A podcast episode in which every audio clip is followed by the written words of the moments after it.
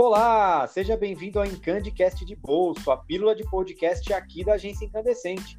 Estou por aqui mais uma vez, hoje acompanhado de Hugo Santos, nosso head de marketing, e nós iremos falar hoje sobre você sabe o que é o funil de vendas? Fala, Hugo, seja mais uma vez muito bem-vindo. Fala, gentes boas, fala, Vinícius, tudo bom? Mais um prazerzaço estar aqui com você, gente. Muito bom, muito bom. Show de bola, cara. Vamos começar a esquentar os motores. E eu queria que você trouxesse para gente uma dúvida que, cara, é muito comum. É, muitas vezes as pessoas têm essas dúvidas, já trazem para gente essas questões, e eu quero que você esclareça para a gente começar esse bate-papo de hoje. Funil de vendas e funil de marketing são a mesma coisa? A gente sabe que não, mas a gente está aqui justamente para explicar, né? E aí eu queria que você falasse para a gente né, a diferença entre eles é, como você define né, o funil de vendas, as suas etapas, as suas fases dentro da jornada do cliente, né? Como que seria isso? Muito bom. Você matou a charada assim, não, não são, não, não são iguais. Funil de marketing, é, e, e é um lance muito louco. Funil de marketing, você olha ali, topo, meio e fundo de funil, quando você fala de conteúdo, mas quando você fala de inbound marketing, tem toda aquela questão lá, né, de atração, conversão, nutrição, e aí, quando o funil de marketing marca venda, na verdade é ali que inicia o funil de vendas. Né? Então, é, é diferente, são jornadas diferentes. É, o marketing está muito olhando ali por captar os anônimos da internet e trazer para uma oportunidade. Que marketing olha como oportunidade, mas ali começa o trabalho de vendas. Então, jornada de vendas, aí que você falou, né? O grande lance de um funil de vendas é entender o seguinte. Então, a frase que eu gosto muito, que elucida muito o funil de vendas, é que a cada dia a sua própria dor. Né? Quando você separa fases de vendas, né, e aquela brincadeira que a gente tem, né, Vinícius? Uma venda é feita de diversas vendinhas. Ah, essa eu aprendi com você, pô. Ah, não é? Por que, que a gente fala isso que uma venda é feita de diversas vendinhas? Porque quando você entra afoito no processo de vendas, quando você entra desengonçado, atropelando, você atropela o cliente perto da venda. O funil de vendas é justamente feito para você separar as fases de entendimento do cliente, de construção de valor da tua solução, de negociação e de fechamento. Então aí dei quatro grandes panoramas ali.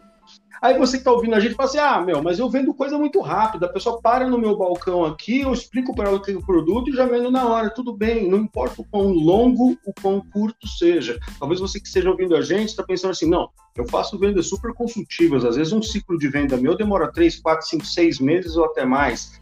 Uhum. Não importa o tamanho da sua venda, o que a gente precisa entender é que as fases de convencimento do cliente, elas são separadas. E quando Boa. você tira vendas de um negócio que é só o talento do vendedor e começa a colocar vendas numa questão que é processo, que é método, então você precisa ter um funil de vendas para entender o que são essas fases de, de compreensão do teu cliente e de, e de realmente de é, abordagem e de negociação da tua venda. Então acho que o grande lance é você pensar realmente o quão longo, quão curto e como é que o teu cliente pensa na hora de decidir. E aí você vai começa a achar as fases do funil. Pô, fantástico, cara. Eu tenho sempre algumas dúvidas, eu vou deixar o nosso podcast rolar um pouco. E aí, conforme for no final, eu faço também algumas perguntas aqui, mas Beleza. quero ouvir mais de você. E aí, pensando o seguinte, né? É, qual seria o passo a passo para o gestor ali daquela empresa definir e começar a trabalhar um funil de vendas com o seu time de vendedores? Beleza. Uma coisa que está como pano de fundo de tudo é redução da ansiedade do vendedor e redução de ansiedade do cliente. Se você não, se, se você não olha isso como pano de fundo, você não consegue fazer um funil de vendas. Legal? Ah. Porque é muito comum, vou dar um exemplo aqui, aquele, aquele departamento de vendas, aquele gestor que estimula os seus vendedores a colocar a proposta rapidinho. Ah, mas o uhum. cliente queria só preço. Aí você tá com o preço, o cliente vai embora, nunca mais fala com você. Se perdeu. Por quê? Porque você não faziou, você não dividiu as questões daquele cliente. Então, a primeira coisa é essa: reduzir a ansiedade do vendedor, reduzir a ansiedade do cliente. Porque, como a gente falou agora há pouco, você precisa compreender como o teu cliente pensa. Vamos, vamos pensar numa venda média, tá? De uma empresa de serviços que uh, um cliente se interessou, ele vai compreender aquele cliente, ele vai oferecer a solução, negociar e fechar, beleza? Então, a primeira coisa quando a gente fala desse processo de compreender isso de forma alugada é assim: tudo começa com qualificação. Primeira fase do. Primeira fase do. Não existe vender tudo para todo mundo. Legal? A tua empresa tem um determinado perfil, que atende determinado tipo de cliente, que determinado, determinado nível de solução, que paga tal preço, que compra de determinada forma. Então, entenda, qualificação é a primeira fase absurdamente importante para você entender se aquele, quão próximo aquele cliente está do cliente que você gostaria de ter. Se ele está muito perto, se ele está. A gente pode fazer um podcast só para falar de perfil de cliente ideal, que é outra treta dos mundos, persona e perfil de cliente ideal. Mas a qualificação é a primeira fase, onde você vai falar assim: hum, esse cliente parece estar muito longe do tipo de cliente que compra de mim normalmente. Esse cliente parece estar muito perto do tipo de cliente que. E aí isso você dosa a priorização em vendas. Por quê? Porque a gente fala assim: vendedor, não existe essa. Ah, vendedor, acabei meu trampo. Não existe vendedor que acabou o trampo. Entendeu? Primeiro ele atende aqueles que estão mais próximos da qualificação que ele quer. Depois que ele esgotou aqueles, e a gente espera que nunca esgote, ele vai atendendo os que são menos qualificados. Então, primeira fase é qualificação. Segunda fase é compreensão do cliente. E aí vai uma outra máxima de vendas. Hoje em dia, o bom vendedor o vendedor bom de argumentação. A vendedora boa de ar, somente de argumentação. É o vendedor bom de perguntas a vendedora boa de perguntas. Quando eu pergunto para o cliente o que ele realmente precisa, compreendo o que ele realmente precisa, eu argumento na direção que ele precisa, na, na, na direção que ele quer, não na direção que eu gostaria. Né? Quantas vezes a gente parou para comprar de alguém e o vendedor e foi uma, uma coisinha que ele falou lá no meio do processo, falou, caramba, vou comprar por causa disso aqui. É isso, né? Você entendeu? Então, se ele tivesse perguntado muito antes, ele já teria argumentado só naquilo que era necessário. Então, legal. Primeira, então, a segunda fase é de entendimento. Para eu entender que parte a minha solução é mais matadora nesse processo de vendas, que parte do meu produto vai atender mais as, as demandas do cliente, vai atender mais a necessidade dele. Porque a gente vai para a terceira fase, e aí sim, é uma fase de apresentação, abordagem, de desenvolvimento, e aqui a gente está falando de desenvolvimento de valor. A gente ainda não está falando de preço. Por isso que eu falei que o pano de fundo lá atrás era segurar a ansiedade, que a gente já falou de qualificação, a gente já falou de compreensão, de entendimento, e agora a gente está falando de apresentação de solução de produto e ainda não falamos de preço. Outra máxima, valor é o quão valioso é. Preço é o quanto monetariamente custa. Se você eleva a percepção de valor do teu cliente, ele paga. Ele paga, porque isso vai estar conectado com o que ele precisa, porque você também já qualificou ele, ele ali atrás. Aí você vai abordar esse cliente, você vai contar, você vai apresentar.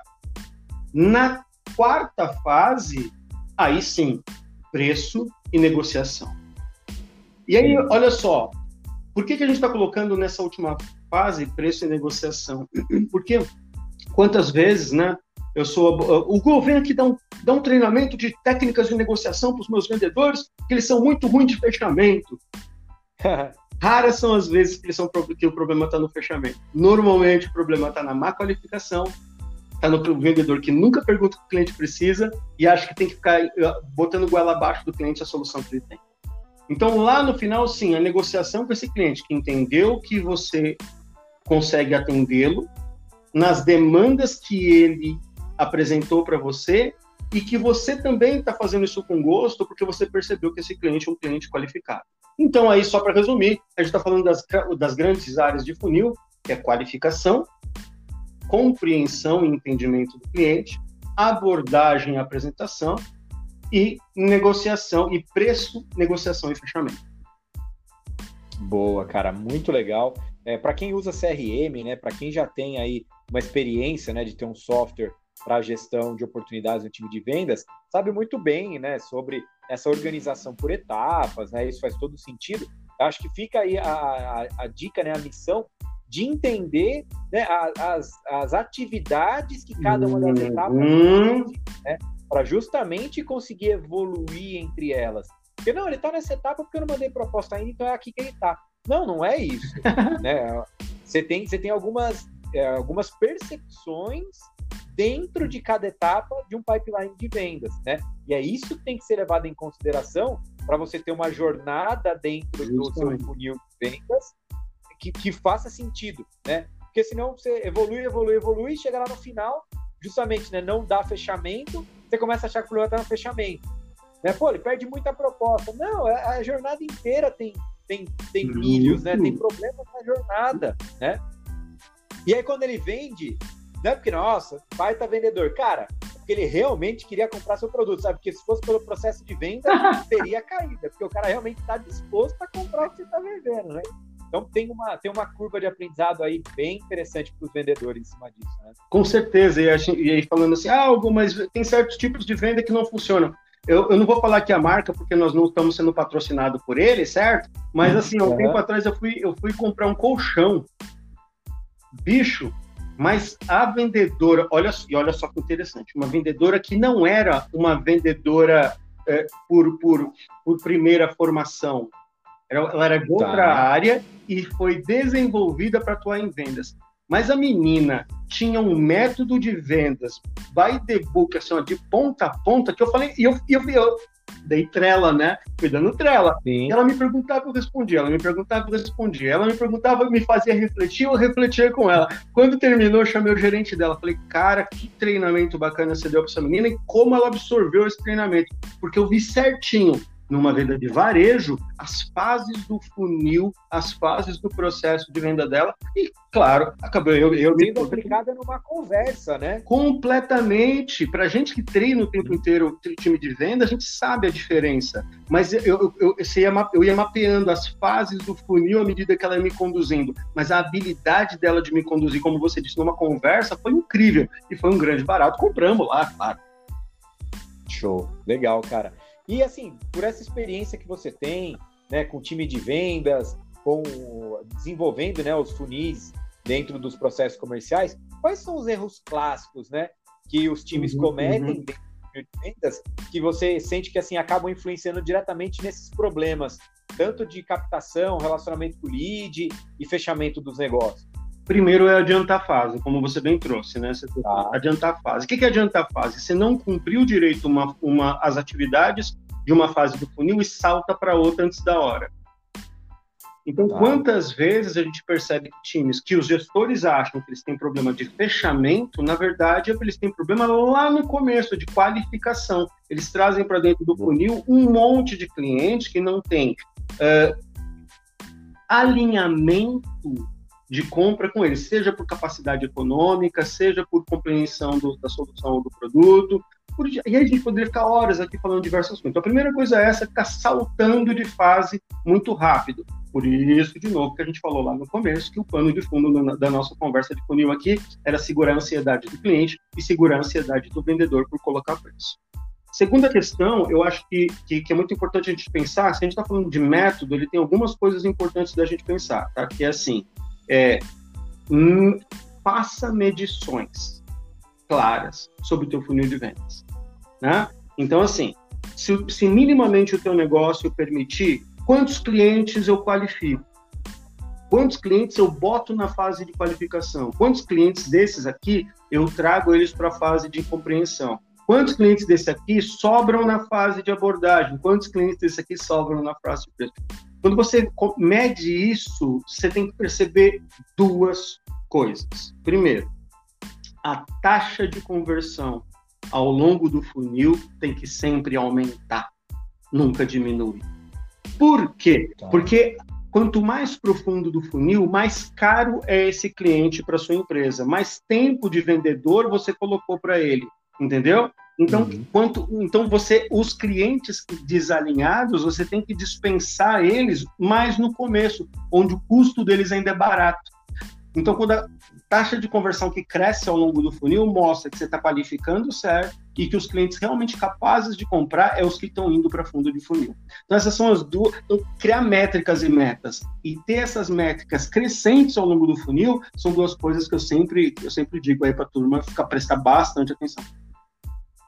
Super Hugo, para a gente fechar o bate-papo de hoje, eu vou querer que você deixe duas dicas para quem ouviu esse nosso podcast. A gente falou muito sobre a dinâmica de você saber fazer as perguntas certas, né, entendendo ali as etapas de negociação com seu cliente, É uma dica de livro para o cara que quer aprender a fazer perguntas inteligentes durante o processo de venda. Você sugestionou a resposta aqui também agora, né, bicho? Spin Selling, alcançando excelência em vendas. Claro, Neil Hackman. Neil Hackman é mestre nesse processo. Neil Hackman é o cara que é o cara que que é o, é o pai das vendas consultivas, né? Então, ninguém melhor que ele para falar sobre. Então, Spin Selling, com certeza, é o grande livro.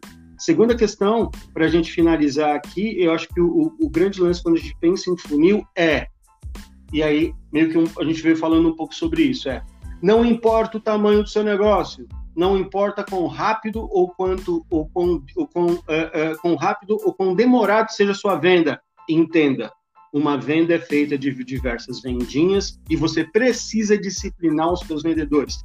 Para finalizar, nem todos entenderão, nem todos entenderão, mas tem aquela frase legal também assim que para quem quer, nenhuma palavra é necessária, para quem não quer, nenhuma palavra é suficiente. Vai nos caras que Total. pegam a, o lance do funil, vai nos vendedores, nas vendedoras que se, que se disciplinam, você pode ter certeza que eles vão começar a vender mais, e quando eles começarem a vender mais, a galera que não acreditou começa a se aliar também. E essa é a parte boa.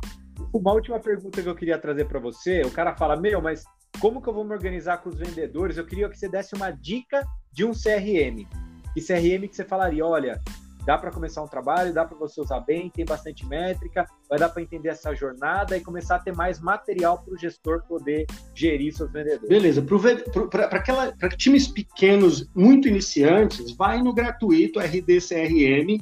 Legal, ele vai te ajudar nesse processo, ele tem um monte de dica lá, tem literatura para caramba. Então, RD CRM é a primeira dica para times até cinco vendedores que nunca trabalharam com CRM, vai de cara. Ah, não, Hugo, olha só, a gente já fez alguns testes aqui, queremos uma ferramenta um pouco mais, um pouco mais parruda. Eu gosto muito do Moskit. O Moskit é um CRM que ele não é tão grandioso, mas ele também não é tão simples. Ele atende bem, tem um monte de ferramentas métricas e metas legal, legais para te atender. Mas vou dizer, vai implantar CRM, meu, dedicar tempo, dedicar esforço, envolver diretoria, envolver todo mundo, que isso não pode ser só um papo do gerente de vendas. Tem todo mundo comprar a ideia para implantação do CRM. Boa. Legal, pessoal. Espero que vocês tenham gostado do podcast de hoje. Hugão, muito obrigado pela, pelo seu tempo, pela sua experiência aí compartilhando com a gente. Um grande abraço, pessoal. Até a próxima. Valeu demais, gente. Bom estar aqui com vocês. Até a próxima. Abraço.